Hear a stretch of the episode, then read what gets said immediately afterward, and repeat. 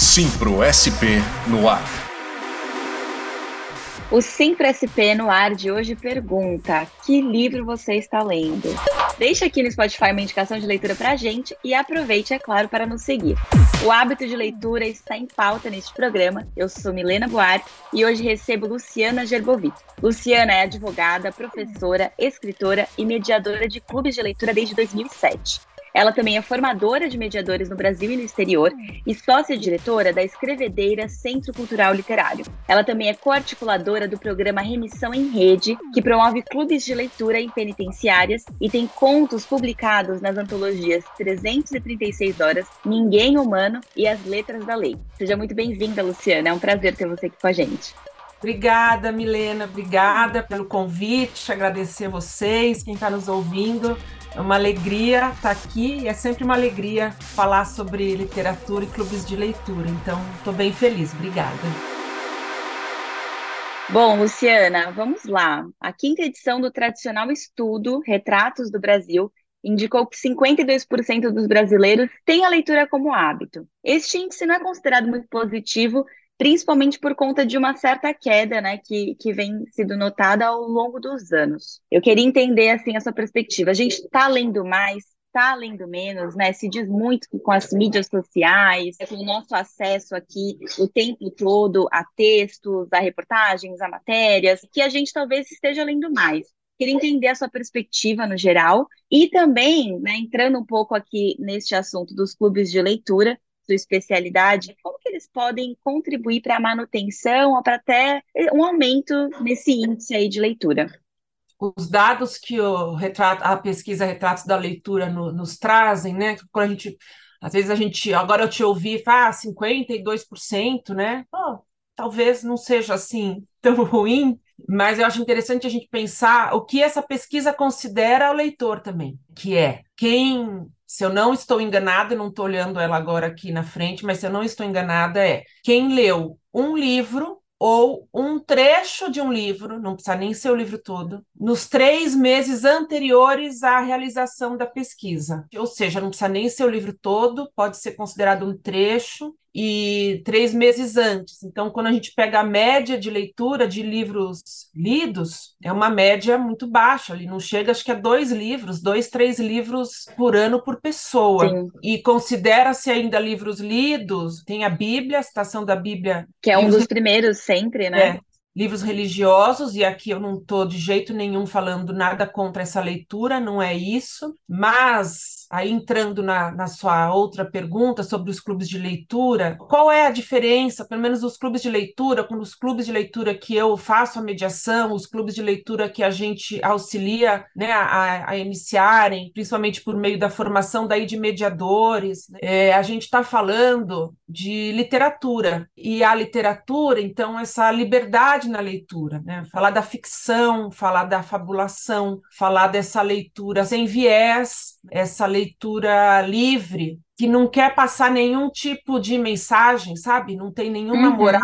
que fica a leitura é livre para que cada leitor encontre ali o seu caminho. Então, os clubes de leitura, a gente tem como base pensar nos clubes de leitura, principalmente como a literatura sendo um direito humano. Primeira vez que eu li o texto do professor Antônio Cândido, que é um texto super bonito, fácil de ler, né? Uma linguagem ali bem acessível, gostoso de ler. O direito à literatura, eu gosto de frisar, que não é direito à leitura, é direito à literatura, ou seja, o direito a essa fabulação, Sim. o direito ao sonho, à imaginação, porque todos nós fabulamos, isso é do ser humano, isso está em nós, né? Contar histórias, né? narrar as histórias. Então, quando, quando eu li aquele texto, eu falei: caramba, é isso, tratar a literatura como um direito. É fundamental, é, né? Como qualquer fundamental. outro. Então, uhum. Porque todos nós, como humanos, nós precisamos, para ter uma vida minimamente ali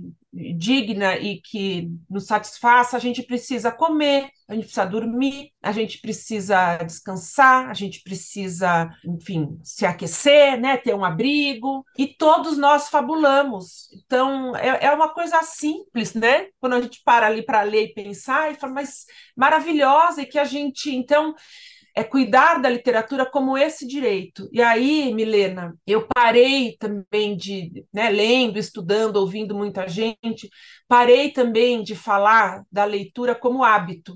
Interessante isso, Luciana. Por quê? É o tema do nosso, do nosso programa de hoje, acho importante a gente reforçar isso. É, porque leitura é prática social, e para isso ela precisa de estímulo, ela precisa de, de política pública. O que é estar num lugar que incentiva essa prática? O que é uhum. é estar num lugar numa sociedade que incentiva a formação de leitores? Então, isso é prática social, assim, então, porque quando a gente fala do hábito, a gente joga muito para o indivíduo. Com certeza, sim. E aí, ai, ai, eu não consigo desenvolver esse hábito, ai, é difícil desenvolver esse, desenvolver esse hábito. É difícil mesmo, porque você não tem nenhum incentivo. Uhum. Então, sair do indivíduo, porque todo mundo gosta de história. Todo mundo gosta de história. A gente conta história o dia inteiro, nem que seja como diz Antônio Cândido na fofoca. A gente está narrando, a gente está contando, a a gente está contando os nossos sonhos, a gente está contando o que aconteceu com a gente num dia, em determinada.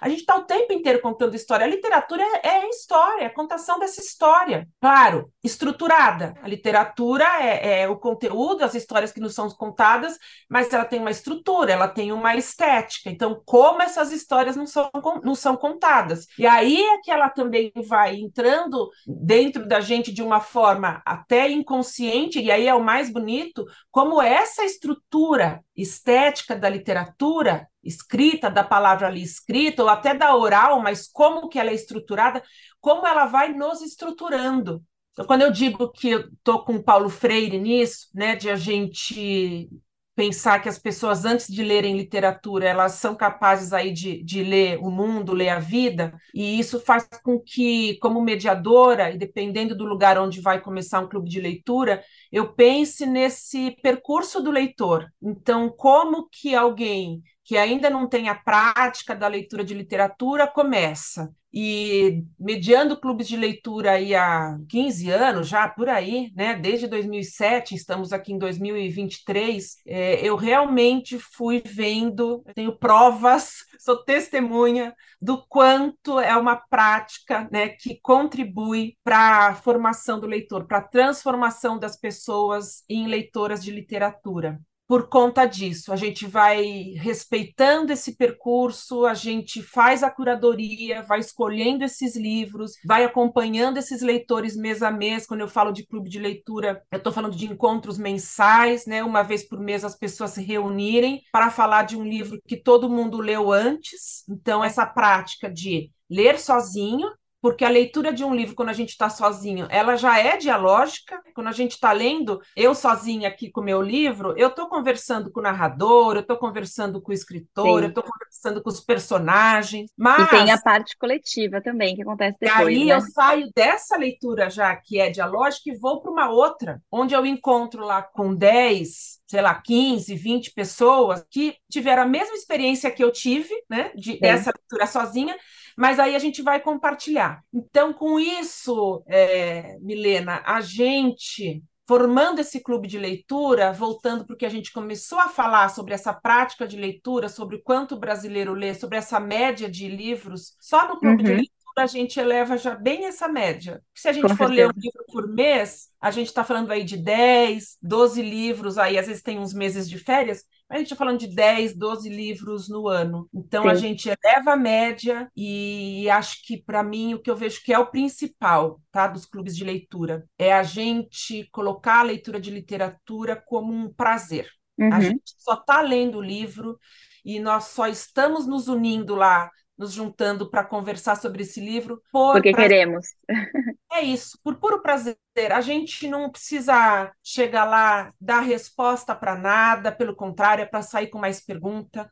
Não tem a leitura certa e a leitura errada, obviamente, tem coisas que ah, não, mas tem coisa que não está no livro. Mas o que cada um entendeu, como aquele livro mexeu com cada pessoa. Então, tirar a literatura deste lugar onde respostas precisam ser dadas, onde interpretações precisam ser feitas. É a gente confiar em cada leitor, cada um de nós vai ler de acordo com a nossa história. Isso vai depender do meu gênero, da minha orientação sexual, da minha classe social, é, da cor da minha pele, das minhas crenças, da minha religião. O bom livro de literatura é aquele livro que, que dá espaço para ter diálogo mesmo com o leitor, com a leitora, né? A gente conversa, a gente preenche, não, é um, não são livros que está lá tudo dado. Uhum. Então, quando a gente tem esses livros que permitem essa participação aí do leitor, e a gente leva isso para uma roda, e aquilo que para mim foi uma coisa que estava tão certo ali, né? Aquela leitura estava tão certa, eu entendi daquele jeito,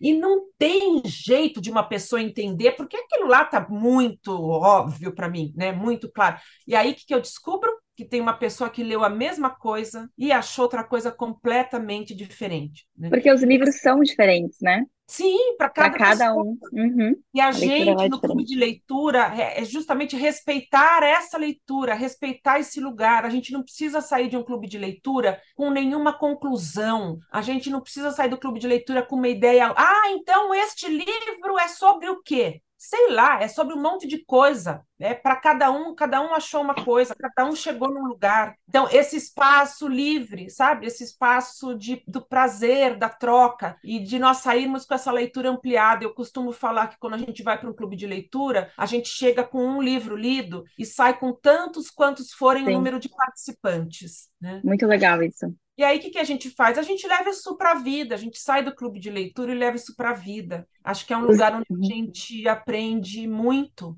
é, por meio da literatura, por meio das histórias, mas a gente aprende muito a escutar o outro. A gente aprende muito a entender por que, que essa pessoa acha isso, essa semana eu tinha um exemplo assim que eu fiz um clube de leitura de, com um livro ali, enfim, mas e tinha um personagem e uma, uma mulher falou assim: Nossa, esse, esse homem aqui é um santo, maravilhoso, tão paciente. A outra, imagina, eu odiei ele, ele é um monstro, ele é um horror. Por quê? Por que leituras tão diferentes, né? E é isso. Uma fala o que acha, outra fala o que acha, ninguém precisa convencer ninguém de nada, sabe?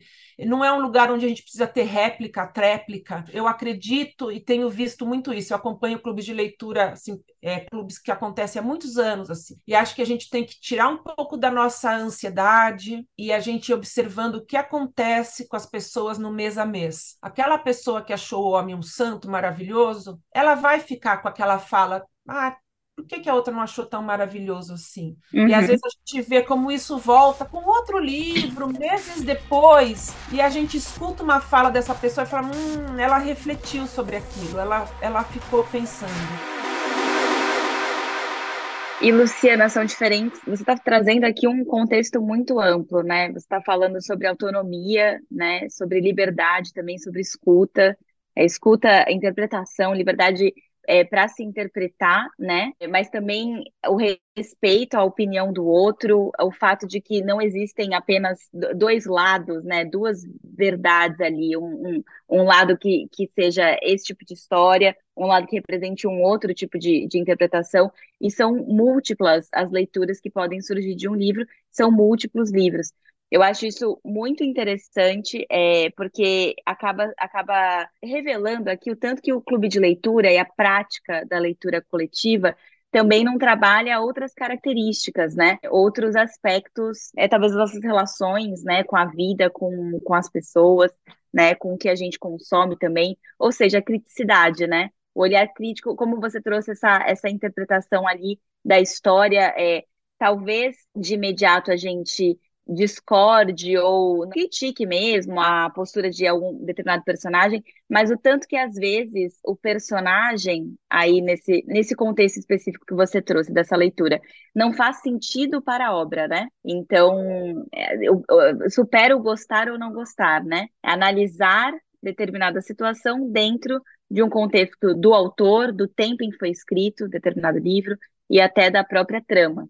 Você falou uma coisa que eu acho importante, que a gente vê muito, é, as pessoas quando começam a ler literatura e vêm para os clubes de leitura, fica muito nesse lugar do gostei e não gostei. E a literatura toca em pontos muito importantes, delicados nossos, né? A literatura, ela nos humaniza. Por que, que ela nos humaniza? Porque a literatura, ao aprofundar, né, quanto mais no particular ela vai, a literatura ela vai do particular para o geral. Quando ela vai no particular de um personagem, é nesse particular, é nesses detalhes que a gente se identifica, naquela, naquela dorzinha íntima, naquela alegria íntima, né? Aquela quando a gente fala, nossa, mas como assim um, um personagem do século XIX da Rússia? Como que ele tem esse pensamento que, que passa pelo meu também, que estou aqui, né? Brasil, século XXI.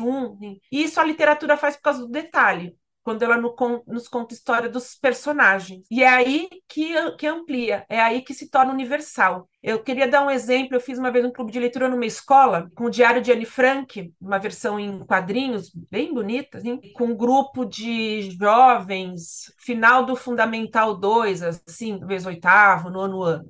E aí, no dia do encontro, um deles falou assim para mim: Nossa, Luciana, agora eu entendi o que foi essa Segunda Guerra Mundial. Que foi porque quando eu vejo na lousa, na escola, eu não sei direito onde fica a Alemanha, a Holanda, a Polônia, quem invadiu quem, eu não sei que lugares são esses, e é uns números muito grandes, eu não tenho noção. Ele falou: Agora eu entendi. Então, várias meninas da minha idade passaram por isso nessa guerra. Então é isso é o particular que fez a gente entender o geral. Então é isso, toca em pontos delicados e que a gente não sabe de antemão onde vai tocar. Por mais que a gente leia sobre o que é um livro, quem lê literatura que sabe disso. Chega um momento do livro você fala: "Nossa, não tinha ideia que ia mexer em tal lugar aqui dentro de mim, né? Não sabia que essa história ia me levar para esse lugar". Então é um lugar delicado. Uhum. E quando começa, voltando, que fiz uma volta, mas voltando, a gente vê nos clubes de leitura, fica muito nesse gostei e não gostei. E às vezes esse não gostei é porque me leva num lugar que eu não queria ir, me leva para um lugar que me incomodou. Me faz confrontar, né? E é muito bonito ver é, ao longo dos meses quando essas pessoas, quando os leitores conseguem começar a falar: olha, ah, não é que eu não gostei, eu gostei, só que ele me incomodou por causa disso, disso, disso. É isso, como a gente vai se estruturando também internamente, eu consigo sair do lugar simplesmente de ah, não gostei. Subjetivo, falar, né? Isso, me incomodou. É uma outra leitura que eu já consigo fazer, de mim mesma, inclusive. Ou não, ou chegar lá e falar: olha, eu realmente eu não gostei desse livro, porque eu achei esse narrador aqui assim, assim, assim. Acho tão lindo quando a gente começa a ver, sabe? E aí começam umas comparações, né? Esse narrador aqui, ele não me convenceu por causa disso, disso, disso. Eu gostei mais daquele outro. Ah, esse personagem. Então a leitura vai ficando, né, mais profunda, assim, e a gente gente vai conseguindo entender melhor a estrutura daquele livro e as nossas estruturas. Com certeza. E Luciana, você trouxe um ponto interessante no início da conversa, né? Que talvez seja esse impacto dos clubes de leitura nesse dado, por exemplo, um, um dado, né, específico aí da quantidade de leitores no Brasil, né? Então, de que modo os clubes de leitura não estão ali contribuindo para que ano a ano este, este número mude e cresça, que é o que a gente quer. No mês passado, a gente viu também, né, falando aqui de mercado editorial, falando de varejo, a gente viu um outro cenário cenário desse, dessa conversa aqui, que é o fechamento de uma livraria enorme em São Paulo, super tradicional, uma das unidades é, mais tradicionais da Livraria Cultura. Eu queria saber a sua visão sobre isso, porque a gente também, aí eu acho que você que pode trazer esse contexto mais do que ninguém, é, a gente observa o aumento dos clubes de leitura após a, a pandemia também. As próprias editoras fomentando círculos literários, clubes de leitura, então, são diferentes pontos dessa, dessa conversa e eu queria entender a, a, sua, a sua visão sobre, sobre isso. Eu sou uma otimista e assim eu eu estou muito feliz. Estou num momento muito feliz assim, porque quando comecei a mediar clubes de leitura em um ou outro lugar e eu falava, ah, faço mediação de clube de leitura, eu tinha que explicar muito que era um clube de leitura. Ah, mas o que, que é isso? O que, que é isso? E eu brinco, foi que agora, nossa, gente, eu cheguei aqui, tudo era mato, né? Porque agora a gente vê quantas pessoas eu conheço, que vou conhecendo. Ah, eu faço parte de um clube de leitura, eu faço parte de um clube de leitura, faço mediação de um clube de leitura. O quantos lugares Toda livraria tem um clube de leitura, as editoras têm lá seus clubes de leitura, escolas montando os clubes de leitura, só entre alunos, só entre os professores, funcionários, misturando todo mundo, aluno, professor e funcionário. Milena, eu comecei a fazer clube de leitura, é isso, assim, não, ninguém sabia do que eu estava falando, né? E agora eu não tenho mais que ficar explicando muito o que é um clube de leitura. A pandemia, ironicamente, ajudou. Acho que foi um momento que a gente teve que ficar dentro de casa, voltado ali para a gente, é, com muito medo, e acho que eu e vi muita gente, assim, a minha experiência é muita gente, nossa, eu preciso retomar coisas que me eram importantes. E uma delas é isso, assim, puxa, eu nunca mais li literatura. Ou é isso, aí vou ler alguma coisa para me distrair, ler alguma coisa para eu sair desse lugar que eu tô. Tem gente que é o contrário, que é, não, deixa eu ler alguma coisa, nossa, deixa eu ler alguma coisa que aconteceu já de terrível para saber que a gente, a humanidade já passou por isso e a gente vai continuar assim, né? Então acho que teve sim esse resgate porque eu volto a falar, falei isso aqui, volto. A gente gosta das histórias. Quando a gente é criança, que momento, gente, a gente perde o leitor? Em que momento a gente deixa de ler? Por que quando é criança a gente gosta de sentar em roda e ficar ouvindo história? A gente pega o livrinho lá e tá lendo. Por que, que a gente gosta de ouvir a professora ler pra gente? Que importante essa sua pergunta, Luciana. Em que momento a gente deixa de ler? Né? Talvez quando se torna uma, menos uma, uma prática social, é, prazerosa e, e talvez uma obrigação, uma imposição. Exatamente. A gente, Brasil, perde leitor quando a gente está na escola fundamental 2, né? Quando a leitura deixa de ser só prazer. Ler, sentar numa roda e conversar livremente, falar o que achou, né? dar palpite na história. E aí a gente começa a ter que interpretar aquilo, né? O que, que o autor quis dizer? Sei lá que o autor quis dizer, gente, porque às vezes a gente pergunta para o próprio autor, ele fala, não, nem foi isso que eu quis dizer, não. Cada um que, né? É claro, gente, eu também não estou negando aqui, eu falo isso muito para alunos, jovens estudantes. Eu sou professora de escrita literária, criativa, leitura e escrita. Tem coisa no que a gente tá bom, a gente não vai fugir. A gente tem que dar algumas respostas para conseguir algumas coisas. Então tá bom. Mas a gente precisa deixar o prazer de lado? A gente consegue fazer uma coisa sem descartar a outra, principalmente com o jovem. Quando eu chamo para fazer clube de leitura, ah, mas o que, que é? Eu falei, gente, ó, aqui é o lugar para a gente ler, bater papo, conversar. Eu não vou ficar fazendo pergunta para achar uma resposta certa. Eu não quero Não é uma prova, né? Não é um teste. Tem prova, não tem interpretação de texto. Aí eu falo, ah, eu não sei se esse livro é do parnasianismo, realismo, naturalismo, sei lá o quê. E eu vejo que eles ficam no começo tudo me olhando desconfiado, assim, só esperando. Ela está mentindo. Em que momento ela vai fazer aquela pergunta que vai me pegar que eu não vou saber responder? E quando eles vão vendo que essas perguntas não vêm, Aí eu vou vendo aqueles corpos relaxarem mês a mês, e até chegou outro dia, uma menina chegou para mim e falou: Ai, Lu, eu vou ter que começar a ler os livros do vestibular, para o vestibular. Mas eu queria ler igual eu leio com você. Dá para ler assim? Falei, dá, você vai ter que dar umas respostas, mas dá também para a gente ler desse jeito. E o que ler desse jeito, só prazeroso, pode te ajudar a, a dar essas respostas também. Então, é isso, assim, né? Esse momento de a gente. Então, a gente resgatar isso daí. Com a certeza, gente... com certeza. E a gente vai vendo que sim, a gente vai resgatando, sabe? Eu confio muito na obra literária que a gente escolheu para aquele mês, para aquela roda e confio muito nas pessoas. Não tentar convencer ninguém e confiar que aquilo vai afetando a pessoa no mês a mês e cada um tem seu tempo e cada um tem o seu caminho. Então, uns antes, uns depois, mas em que momento vira uma chave ali e a literatura volta para a vida daquela pessoa e volta a fazer muito sentido. Mas para isso a gente, principalmente como mediadora, a gente não tem de jeito nenhum que tenha preocupação de estar num controle. Ah, então eu tenho que cuidar disso para eles chegarem aqui em tal lugar, eu tenho que fazer assim para eles. Não, vamos nos reunindo, vamos conversando, cada um no seu tempo. E talvez não faça sentido para alguém lá, não vai fazer sentido nunca. Tudo bem, não está no nosso controle. Olha, todos os programas do Sim SP no Ar são maravilhosos, aprendo muito, mas eu particularmente estou aqui envolvida com a Luciana, porque eu também faço mediação de um clube de leitura, isso não é combinado, é verdade. Mas infelizmente o nosso tempo, né, corre aqui, é, tá acabando. É, mas, Luciana, eu gostaria de, de saber especificamente de um programa bem interessante né, que a gente comentou aqui ao introduzi-la, que é o Remissão em Rede. que é, é esse programa, como ele foi criado. Tem muitos professores e professoras que nos escutam, então acho que é algo muito inspirador para a gente compartilhar.